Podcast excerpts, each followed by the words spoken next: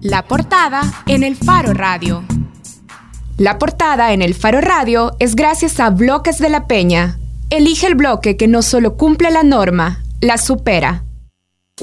Bueno, para participar en el programa también nos pueden llamar al 2209-2887, que es el número de cabina de punto 105. Hoy, como lo habíamos dicho en el bloque anterior, estamos conversando con Rubén Zamora. Tanto se nos ha dicho que el diálogo político es necesario para salir de la crisis en sus diferentes dimensiones, la crisis en la que vivimos en este país. Pero sobre la práctica, Ricardo, resulta que es imposible y esa es la pregunta de entrada que nos hacemos ahora. ¿Realmente es imposible el diálogo político entre las fuerzas del FMLN y Arena? Creo que en los últimos dos años, Karen, hemos visto dos ejemplos bastante claros de, de cómo los políticos y los gobernantes hacen un discurso en una vía, pero en la práctica van haciendo otra. Uno, eh, aquel acuerdo que tenía que ver con la crisis fiscal, y en la que el FMLN y Arena negociaron algunas cosas y hubo muy poco cumplimiento. Y el otro episodio muy relevante ha sido este último, el proceso de diálogo que intentó tutelar o diplomático muy relevante este último, y por eso es que hoy creo yo, tenemos a un eh, invitado ideal para hablar de esto, para analizar esto. De hecho, Rubén, eh, fue usted quien a finales de agosto, en una entrevista en el programa Focos, hizo la revelación de que el diálogo, el diálogo en realidad se había roto. De que eh, después de seis meses o de más de seis meses ya el diálogo se había en realidad roto. concreto que mostrar al país. por lo que usted conoce, Rubén, ¿Cuál fue el motivo principal de fracaso de ese proceso? Los políticos tratan de evitar la palabra fracaso, ¿verdad? Pero cuando uno mira en la realidad, encuentra que, que no hay nada, que esto está en el clima, pero ¿verdad? uno cuando mira motivo principal para que esto no arrojara nada tangible todavía. Mira, yo creo que podemos hablar de un motivo inmediato. En primer lugar, yo no, yo te quiero aclarar una cosa. O sea, a mí se me preguntó por Benito Ardión, que era el representante del secretario, y o sea, a mí se me preguntó por Beones, ya está fuera. Y entonces fue como el salto, y me dice, ¿cómo que ya no está aquí? Pues ya no está. Pero yo no estaba dando ninguna noticia, eso salió publicado en la prensa gráfica antes que yo está el comunicado de Naciones Unidas, que es una cosa pública, que lo sacó apenas él dejó. O sea, yo no estaba inventado, o sea, de Unidas de América, cosa que lo, nada más lo que yo creí que nadie, que todo el mundo ya sabía, pero no era cierto. Bueno. Y sorprendí, efectivamente. Sí, habían pasado inadvertidos los comunicados. Naciones Unidas, por ejemplo. Pero eso no me extraña. Ya, pues no tienen un medio de difusión, excepto para los que vivíamos envueltos, vivimos envueltos en esto. Yo todavía era embajador en, Naciones Unidas en ese momento. Mira, yo estuve involucrado en este proceso desde febrero del año anterior. O sea, un poco más, un año podemos decir un poco. ¿eh? En su condición de... O sea, de primero o sea, aquí hubo una cosa, se dijo, bueno, hay que preparar el 25 aniversario de los acuerdos de paz. Ahí hubo una idea que fue planteada, por cierto, por el presidente de la República y dijo, miren, yo no quiero que solo sea un acto, sino que dejemos algo, pues si son 25 años, dejemos algo. A raíz de eso se formó un equipo y me invitaron a mí, yo estaba en Nueva York, pero me invitaron a formar parte, pues yo he tenido mucho trabajo en este campo. Y de allí surgió la idea de que poner a hacer un documento que firmaran los partidos políticos, o iba a ser un saludo a la bandera que todo el mundo podía firmar y no servía para nada, o iba a ser algo que tuviera algo y después no lo cumplieran. Que aquí lo que se necesitaba era un proceso similar pero distinto a los acuerdos de paz. Similar entonces en qué similar en que es un proceso estructurado que va en el tiempo y se desarrolla por etapas. Recuerda la negociación que tuvimos en los finales de los 80, principios de los 90, fue más de un año de negociar. Claro, era un problema más complejo si tú quieres. Ya. Segundo, diferente entonces, en que los actores tenían que ser diferentes. Aquello era tenía que ser un arreglo entre las partes en conflicto porque su objetivo fundamental era terminar con una guerra y para eso se recurre a lo que se están matando, ¿verdad? No hay otra forma de terminarla políticamente. Entonces, este, aquí hoy ya no.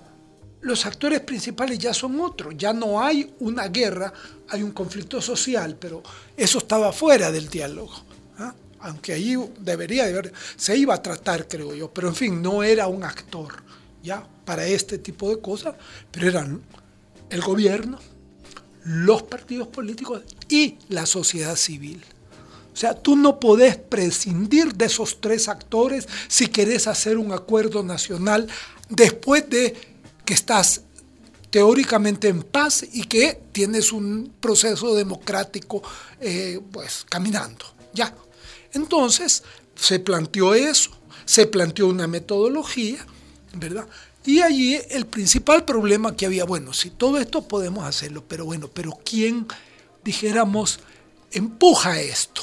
¿Ya? ¿Quién podemos, bueno, pero, pero ¿quién ayudar en esto? Y ahí venía el problema. ¿Por qué? Porque en estos procesos un principio es el siguiente. Uno, el proceso sin el gobierno no puede hacerse. Eso es un principio. ¿Por qué? Porque el principal actor de ejecución de cualquier cosa que tú acuerdes es el municipio. ¿Por qué? El principal proceso contra el gobierno, peor todavía. Pero un proceso que sea el del gobierno es inútil en términos de un diálogo nacional. ¿Me entiendes la dificultad de todo esto? Entonces, sobre esos tres principios que yo me acuerdo insistir mucho y todo, y fueron aceptados. Bueno, pero entonces, ¿quién? Con la polarización política que tenemos, ¿quién? Con la quien que se hiciera cargo, o era una persona ya tan venerable que no iba a poder hacer el trabajo, o era inmediatamente, no, no, es que esté del otro bando, yo no voy a con ese. y viceversa. Ya, la famosa polarización. Entonces allí surgió la idea de decir, bueno, ¿y por qué se hacían con una polarización de guerra? Por eso recurrimos a un actor externo, Naciones Unidas. Y eso fue lo que funcionó ¿por qué no vamos y le planteamos de nuevo a Naciones Unidas? ¿Ya? Y Rubén, ¿usted se temía cuando se anunció finalmente que el proceso de diálogo iba y que la moderación iba a ser asumida por Naciones Unidas? ¿Usted previó un fracaso? O sea, ¿llegó a, ver que esto era una posibilidad? Por eso quiero explicarles el proceso. Entonces empezó a platicarse en esto, yo vi muy involucrado porque era con Naciones Unidas, pues yo tenía que estar hablando con esto. La primera actitud de Naciones Unidas, que fue la del subsecretario para los asuntos políticos, o sea, segundo después del secretario general, esto llega al secretario general cuando ya está arreglado, así es lo normal. Pues entonces con él lo empezamos a discutir y él dijo dos cosas. Uno, obviamente Naciones Unidas está obligado a ayudar al Salvador.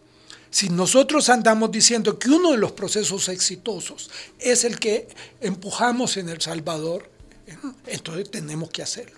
Segundo, esto es muy de acuerdo con el pensamiento que está introduciendo el nuevo secretario general, que el problema de la paz es no cuando hay guerra, sino antes de que haya guerra. Peace building famoso, o sea, la construcción de la paz. Y si ahora viene un país que nos dice, mire, después de 25 años que usted este, nos ayudó a lograr la paz después de una guerra, ahora queremos que nos vuelva a ayudar para construir sobre una base ya nueva, diferente, algo distinto. Y casi para prevenir. Y prevenir que no vayamos a caer en otra guerra. ¿Me entiende? Era como quien dice, le caía al anillo al nuevo pensamiento que, por cierto, El Salvador estaba impulsando en la, en la Comisión de Construcción de la Paz, que nosotros somos parte de eso, de Naciones Unidas, estábamos impresionados. Bueno, después les puedo contar cómo hacemos. Pero en esos términos se discutió esto o se vio a El Salvador esto en, en términos de prevengamos una posible guerra. Por supuesto, es que hay que prevenírsela a cualquier país.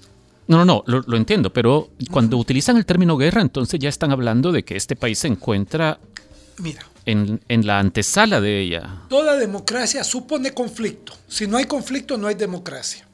¿Verdad? Pero la democracia solo aguanta un cierto nivel de conflicto. Si tú dejas el conflicto que crezca, tiene su propia dinámica, que es no de bajar, sino de subir. Sí. Por lo tanto, en la democracia tenés que crearle, como quien dice, ciertos diques ¿ah? para que el conflicto no mate a la democracia. Lo necesita. Pero, entonces, tú tienes que ver momentos en que el conflicto se va creciendo mucho, que impide que la democracia funcione, que es lo que nos está pasando en este país, lo podemos ver más adelante. ¿Me entiendes? ¿Ya? Entonces, que en 25 años después venga el gobierno de El Salvador y venga okay. A decir, mire, por favor, hagamos otro esfuerzo diferente, pero del, en el mismo tono de aquel de construir entre todos, no solo entre, entre imposición de uno sobre otro. Ese era lo bueno. Quiero entender esto, eh, Rubén. Usted dice que al secretario general se llega cuando ya hay una cosa arreglada. Pero en el caso de El Salvador, los actores, los que tenían que ser protagonistas de este diálogo, ya habían entonces tenido conversaciones ad hoc. Sí, todo esto que le estoy contando son las conversaciones que teníamos para salirle y decirle, mire, nosotros lo pedimos. Eso tiene que pedirlo los gobiernos. Sí, sí, ¿Por qué? Porque son gobiernos los que están en Naciones Unidas. Eso es, pero en el entendido que no solo va a ser del gobierno que se planteó desde un principio. Ya que es el conjunto de la sociedad. Segundo, esto era favorable a la concepción que se estaba tratando de meter de nuevo, primero desde la comisión de Peace Building Commission, pero segundo con el nuevo secretario general, que todavía no estaba electo, pero que ya andaba la onda de por dónde iba a andar. Ya. Tercero, tercer punto, tenemos serias dudas de Naciones Unidas de que esto se puede hacer. ¿Por qué? Porque estamos viendo la polarización que tienen entre ustedes. Entonces se buscó fórmula y dijimos, bueno, pues si ustedes tienen duda, ¿verdad? Bueno, ¿y por qué no tratan de verlo en el país? Pues. Y vinieron dos delegaciones de Naciones Unidas. Estamos hablando ya de finales de 2016, quizás. No, estamos hablando de allí, por esto fue ya, te le digo, empezamos en febrero, en marzo ya teníamos el proyecto ah. interno nuestro. Sí, sí que se lo presentamos a Naciones Unidas. Naciones Unidas dijo, pues sí, esto nos parece muy interesante, pero ahí fue donde esto nos queda muy bien, queremos ayudar, pero tenemos muchas dudas. Entonces, solución, pues ¿por qué no mandan a preguntar a la gente? Exploren El Salvador. Mandaron dos delegaciones. Y las dos delegaciones, que eran de gente distinta, esto fue allá por abril, y la otra creo que fue en mayo, junio del, del año ese que habíamos empezado. Y allí las dos llegaron a tres conclusiones. ¿Fue cuando anduvo Álvaro de Soto por aquí? No, Álvaro no, eso fue otra cosa. Ah, eso fue otra cosa, Álvaro vino por otra cosa. No, no, eran funcionarios de Naciones Unidas, que son los exploradores, o sea, especialistas. Venía siempre uno del departamento del DPA, el Departamento de Asuntos Políticos, venía un especialista en, en la materia y venía un tercero siempre escogido por ellos. Nosotros no poníamos a nadie ahí, porque era la exploración de ellos. Dos, y las dos con tres soluciones. Uno, hemos hablado con los diversos sectores, con todos los partidos políticos, con representantes de la sociedad civil importante, con el gobierno. Lo que hay de común son tres cosas. Uno, todos nos dicen que sin un acuerdo nacional no se pueden resolver los problemas fundamentales del país. Dos, todos nos dicen que es muy difícil lograr un acuerdo nacional en El Salvador, porque hay polarización y desconfianza. Y tercero, dicen, mire, si naciones, tercer punto, pero si naciones, nación, sin, eso podría ayudar porque como fue exitosa la vez pasada, pues tendríamos eh, eso porque todo el mundo dice que los acuerdos de paz fueron exitosos. Ya, eran como tres constantes en, el en los planteamientos de todos los partidos. Sí. Habían unos que expresaban más el segundo punto que el primero, otros que más... Radio. Portada en el... Primero, por supuesto, era casi se quedaba con el primero, así, pero el conjunto, pues ellos veían eso y dos veces. Con esa decisión, ellos tomaron la decisión de que sí lo iban a hacer. Ya que era muy difícil. Entonces, pasamos a discutir qué rol iba a jugar Naciones Unidas. En estos procesos, vamos a discutir qué rol para Naciones Unidas. Que seguir entendiendo y que no vayan quedando lagunas. Usted ya mencionó varias veces eh, que tanto Naciones Unidas como los actores salvadoreños que tenían mucha conciencia sobre el problema de la polarización. Pero esta polarización, eh, según lo que detectaron ustedes o, lo, o su conclusión, Rubén, es una polarización de verdad y ¿Eso es de un fondo ideológico o es de asuntos más de clientelismo electoral, de, de cómo me va a ir en las elecciones el otro año? Mire, eh, bueno, eso es un problema aparte, porque ahí lo, Naciones Unidas no, tuvo opinión del tipo. Sí, o sea, polarización política es un nombre genérico para una diversidad de formas. Naciones que era con Naciones Unidas. En este país no hay polarización sociopolítica. Hay un sustrato objetivo de polarización social pero la conciencia que la gente expresa, esa especie de ideología vaga que tiene todo el mundo, no es de polarización, es al contrario de rechazar la polarización. Contrario, es al rechazario de partidos políticos. ¿Y sobre qué la generan si nos dicen que no se trata de polarización sociopolítica? ¿Sobre qué polarizan entonces? no es que no se trate de eso. ese es el sustrato. Es que a veces hay un tipo de polarización política que tiene un sustrato social básico, económico social. ¿Ya? Y eso se expresa claro, básico, social, económico, ya, en grandes manifestaciones en que la sociedad se divide en dos cosas, pues, o sea, es un tipo.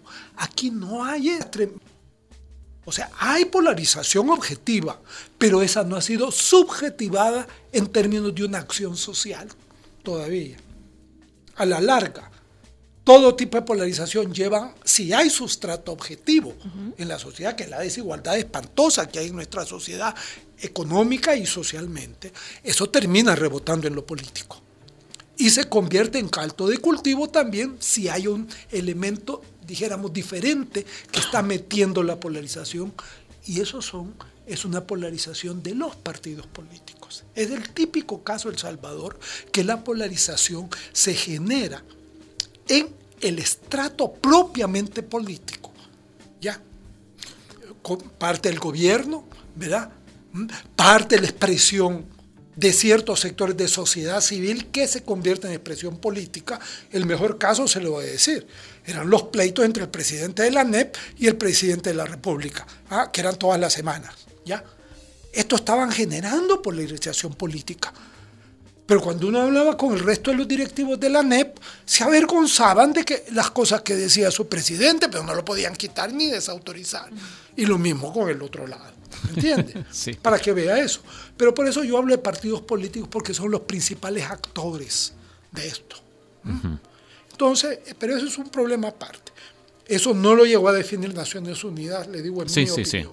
Pero entonces vino y el problema es cómo va a entrar Naciones Unidas para esto es importantísimo tener claro que la intervención de un externo a, este tipo de procesos nacionales tiene tres niveles distintos, que son, hay que tenerlo clarísimo porque si no uno llega a conclusiones espantosas. Uno, el nivel del árbitro. ¿ya? El árbitro oye a las partes y después de escuchar a las partes decide lo que deben de hacer las partes. Eso está absolutamente excluido del papel de Naciones Unidas. No son árbitros nunca, a no ser que ambas partes le pidan que sea árbitro. Aquí nadie se lo había pedido. Segundo, mediador. ¿Mm? El mediador escucha las partes, discute con las partes, trata de llevar mensajes para una parte a la otra y la otra, y trata de buscar en donde las partes pueden encontrar un acuerdo y les ofrece alternativas para que ellos decidan. Ese es el mediador. Pero si su mediación tiene, una, tiene un, como quien dice, un Suprema Corte de Justicia, al final o se va y rompe el proceso y les dice, no se pueden entender ustedes, yo ya no sigo, o les hace una propuesta que los ambos pueden mediar, pueden aceptar o deben de aceptarle, o él se va. O sea, juega su papel al final del proceso. El árbitro nunca juega su papel, pero el mediador, en muchos casos, a mí ya me ha tocado en mediaciones jugarme ese papel una vez nada más y me funciona. ¿Ya? Uno sabe, tiene que saber nada funciona. Y me ya. Porque ni a mediados, no. Cuando uno ve ya agotado el proceso. Y el tercero se llama facilitador. Ese es el papel de Naciones Unidas.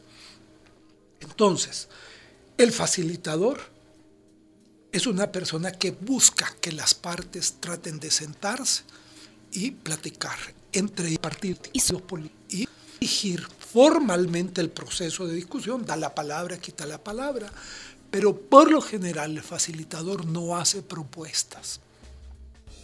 Entre facilitador y, mediador hay una zona gris, que el caso típico nuestro fue Álvaro de Soto.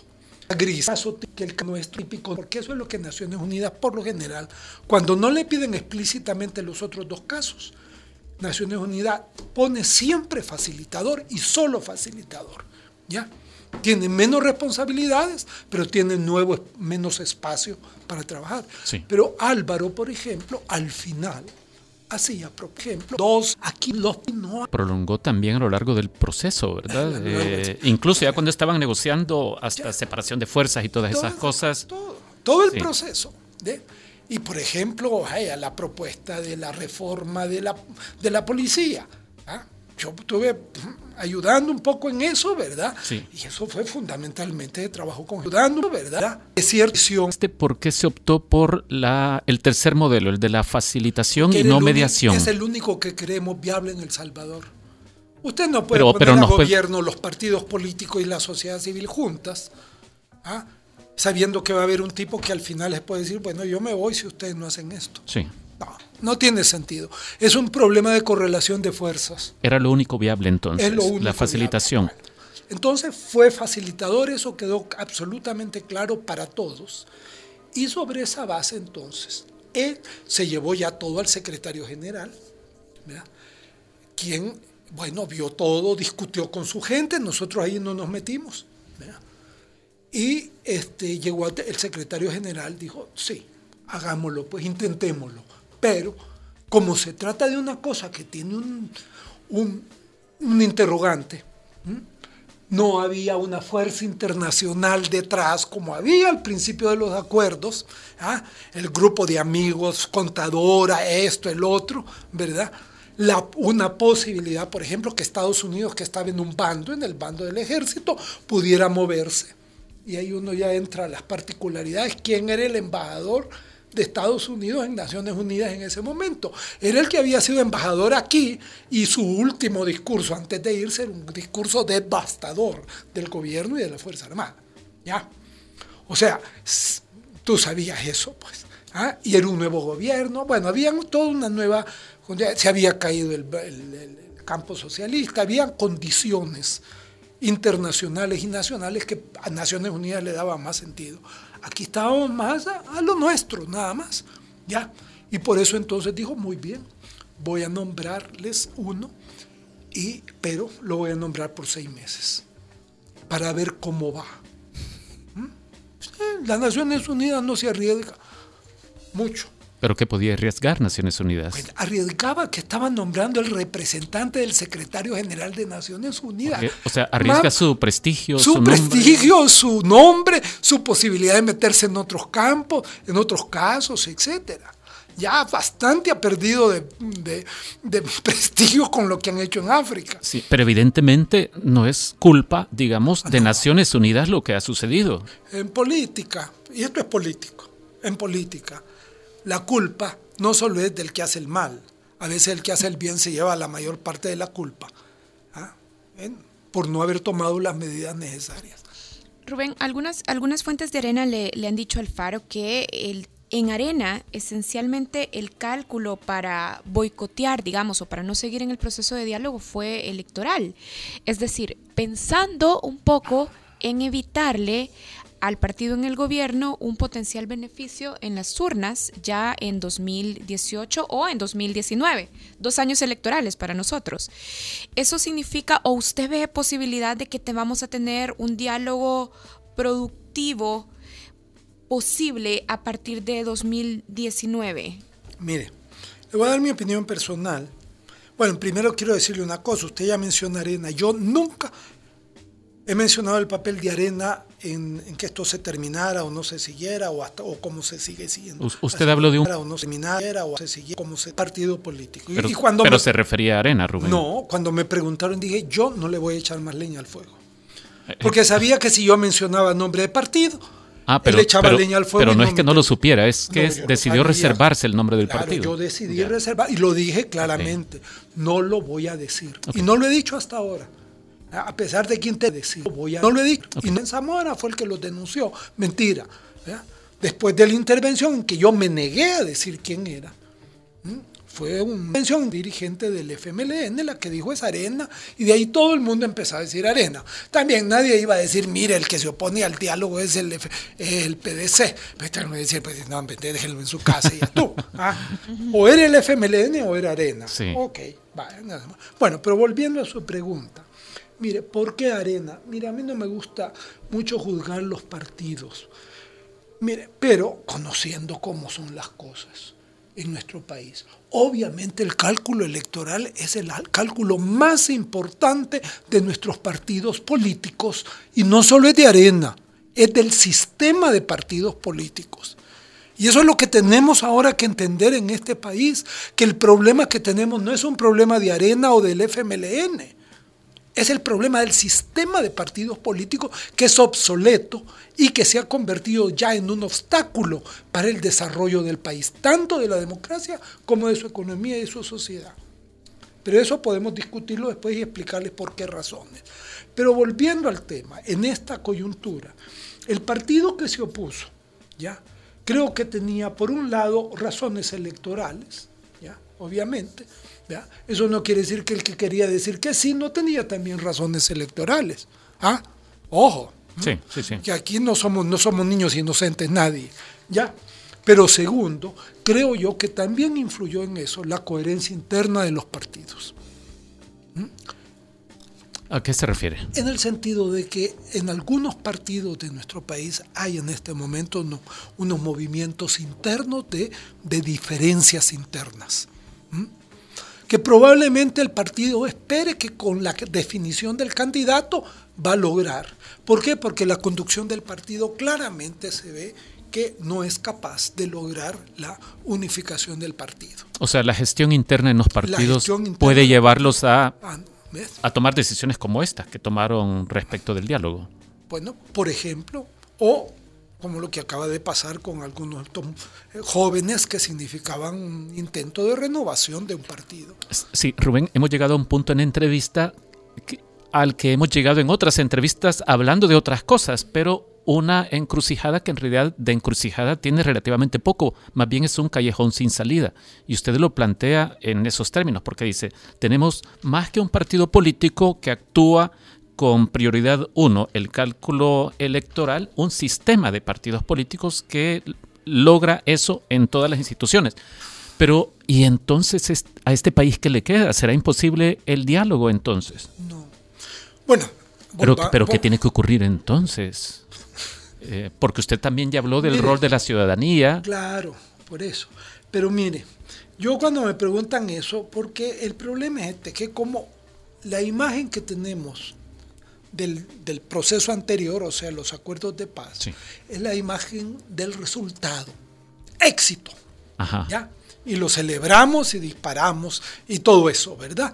Y vivimos siquiera como un año de amor entre todos los partidos. Aquí no había polarización. Sí, y de- Todos los entre todos los partidos había polar- las reformas a la Constitución que no, yo ya era diputado y era vicepresidente de la Asamblea, ya que nos tocó pasar, pasaron toditas por unanimidad, ni una por votación. Ojo, ¿ah? y ahí habían cada reforma. Sí, ¿ah? sí. Bueno, con cada, con intereses muy contradictorios. tener un diálogo posible. Pero ahí tendríamos que explicar por qué, pero voy, volviendo a su caso, tenemos la imagen del éxito que tenemos, pero no hay imagen de lo que costó llegar. ¿Sabe cuándo fue la primera vez que públicamente propusimos la solución política negociada? No recuerdo. Mil, no, no se va a acordar, pero fue público. Ahora fue en era. Y uno. Después de la ofensiva general, reunión del Internacional Socialista en Panamá, donde por primera vez, luego estaba el, FD el FDR, pero éramos pues el FDR, éramos los aliados del FMLN, la Internacional Socialista se comprometió a buscar una salida política al conflicto y de allí fue que nació la franco-mexicana que es la que consagra la salida política. Ella no fue un espaldarazo al FMLN de decirle ustedes son los buenos y el gobierno es el malo. Ah, ah. Nos está asustando porque está hablando de un proceso de una década de duración. Exactamente, eso es lo que Pero le estoy no quiere diciendo. decirnos que puede durar Mire, 10 años. No, Esto que tenemos no, no, ahora. Pero para que tome dimensión a veces de estos procesos, mire, nuestro primer intento de ya de, con el gobierno, bueno, primero empezó, los primeros do- dos diálogos fueron diálogos de los ex demócratas cristianos con los demócratas cristianos del partido. Sí. ¿Vea? Porque como éramos amigos y grandes cuates, entonces dijeron, ¿por qué no empieza? Tuvimos una reunión en Alemania para eso y íbamos a hacer la reunión de Alemania al Perú. ¿Por qué? Porque habían partidos, ¿m? por ejemplo el peruano, que quería que se arreglara esta caramba. El Partido Demócrata Cristiano de, de Perú y otros partidos demócratas cristianos y los socialdemócratas, por supuesto que querían. ¿ah? O sea, a los socialdemócratas se les puede pedir mucho, pero no que estén apoyando guerrillas ¿ah? o luchas armadas, porque no, no, hasta ahí ya no. Pero solución política, sí, a eso sí, es aceptable. ¿Me entiende? Entonces, por ahí, bueno, pero la primera vez que tuvimos, pero ya que era gobierno y nosotros, el primer intento, fue un fracaso absoluto. Porque era no de vernos porque no nos podíamos ver, no nos podíamos ver. Era traición a la patria hablar con el otro bando, en un, para uno y otro bando. ¿ya? Entonces era a través de un intermediario que escogimos, ¿verdad? Y que eso llevaba una propuesta en nosotros para el otro lado, el otro la cogía y la- para, se suponía que lo- no pasó de la primera propuesta. Ya, fracasó. Y hasta que vino la ruptura de la ilegitimidad de no hablar. Y eso hay que reconocerlo, fue Napoleón Duarte. Bien. Ya. Que fracasó también. ¿Por qué? Porque llegó al diálogo, a mí me tocó estar ahí en La Palma y lo primero que hizo fue darnos un, eh, un ejemplar de la constitución que acababan de aprobar, ¿verdad? La del 83, y nos dijo, aquí está la solución. Y entonces todo el mundo se voltea, en mi campo nos volteamos a ver, perdone, ¿verdad? Venir aquí para que nos digan que esta es la solución, esto es casi como, no. Entonces le empezamos a explicar, no, mire, el problema es más complicado, este, si esto de la constitución también es bonita la anterior, pero mire lo que terminamos, ¿verdad? Hay cosas nuevas en la constitución, que la nueva, que hay que reconocerla, pero espérese, hay aquí no vamos a resolver el problema con eso, solo para ponerle casos Sí. concretos. ¿ah? Karen, hemos agotado una décima parte de las preguntas que tenemos para Rubén. Exactamente, Pero lo pero, que se nos fíjate que agotó yo creo que tenemos es que tiempo. creo que tenemos que apuntar esto de la dimensión de proceso para no irnos proceso. para no irnos sí. desanimados. Todo esto, mire que yo me, me- me- hablo de otras cosas a veces. No, no, no, pero, tú has quiero- estado bien chivo. Ajá. pero porque lo nos que yo ayuda a quiero entender. decirles es, con, pero, ajá. o sea, lo nombraron por seis meses, representando al secretario general para que empezara un diálogo. En otras palabras, al final de los seis meses no había habido eso. No todavía. empezó el diálogo, ¿verdad? No empezó el diálogo formal. Pues, o sea, no, nadie, no se sentaron las partes. Al contrario, estábamos ya trabajando negociación por contra al- con lo que llamábamos Plan B. ¿Por qué no hacemos una primera reunión que no sea el diálogo ni el inicio oficial del diálogo, sino que sea una reunión en Guatemala? para empezar a ver si se logra. O sea, empezar a hacer los contactos, como, hici- o sea, como hicimos la vez pasada, para Sí. los acuerdos de paz, contactos, para platicar sin ningún acuerdo. Bueno, y se empezó con eso. Pero ni a eso se logró No, que sí, todo es que hoy parece que los actores principales en los partidos políticos, hablando de los partidos políticos, ya están tranquilos con que no, nos vemos a partir de 2019. Bueno, Rubén, definitivamente Sí, qué se nos agotó el tiempo, pero no se nos no se nos agotaron ni las preguntas ni las No, ganas de seguir nada. platicando con usted. Sí. Bueno, pues. Gracias a Rubén Zamora que nos acompañó ahora en la portada del Faro Radio. Eh, recordamos que Rubén Zamora fue parte del equipo negociador de los acuerdos de paz. También eh, fue candidato presidencial en 1994 y también ha sido representante del Salvador ante Naciones Unidas. Gracias por habernos acompañado. Muchas gracias a ustedes dos y ya saben que para hablar de estas cosas. A mí me encanta hablar, hablo demasiado, perdónenme, pero... Lo vamos a invitar a otro programa, ya que Sí, a eso sí. que hay por acuerdo, mi- hay acuerdo. Por mi venerable edad, ¿verdad? que dicen que los viejos les encanta hablar y contar historias, ¿verdad? Sí, solo pudimos tratar el preámbulo de la entrevista. Bueno, hacemos una pausa y ya regresamos. Creo que es importante que digamos dónde está el diálogo, porque el diálogo no se ha acabado, ojo. Ah, y eso quiero que quede claro. Se sigue de otra manera. Así como después de la primera encontrón que tuvimos.